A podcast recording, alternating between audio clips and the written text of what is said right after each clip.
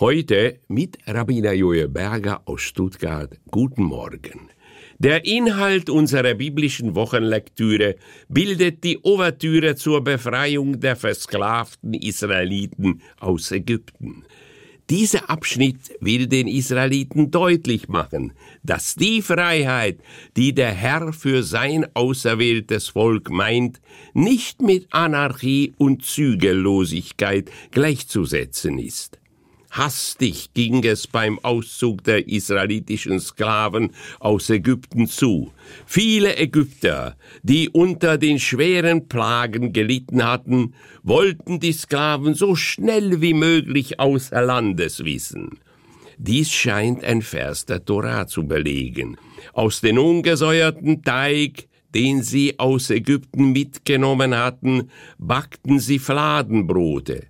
Sie waren ja aus Ägypten vertrieben worden und hatten nicht warten können, so hatten sie auch keine Verpflegung für unterwegs vorbereitet. Drei besondere Grundsätze sollten wir alle, jung und alt, aus den Erlebnissen in Ägypten lernen.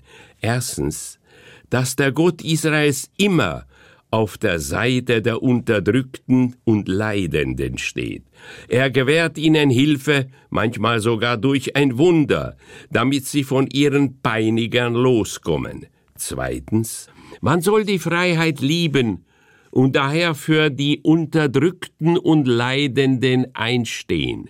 Und drittens lernen wir, dass durch die Befolgung der Gebote und Traditionen des Glaubens der Ahnen die Aufrechterhaltung des Judeseins gewährt ist.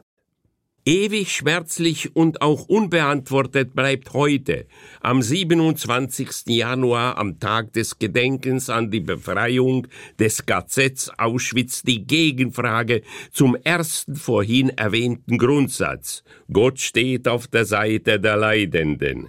Aber wo war er in Auschwitz? Wir sind nur Menschen, eben daher können wir auch heute auf die quälenden Fragen keine Antwort finden. Uns bleibt nur das stille Gedenken, solange wir leben. Das war Rabbiner Joel Berger aus Stuttgart.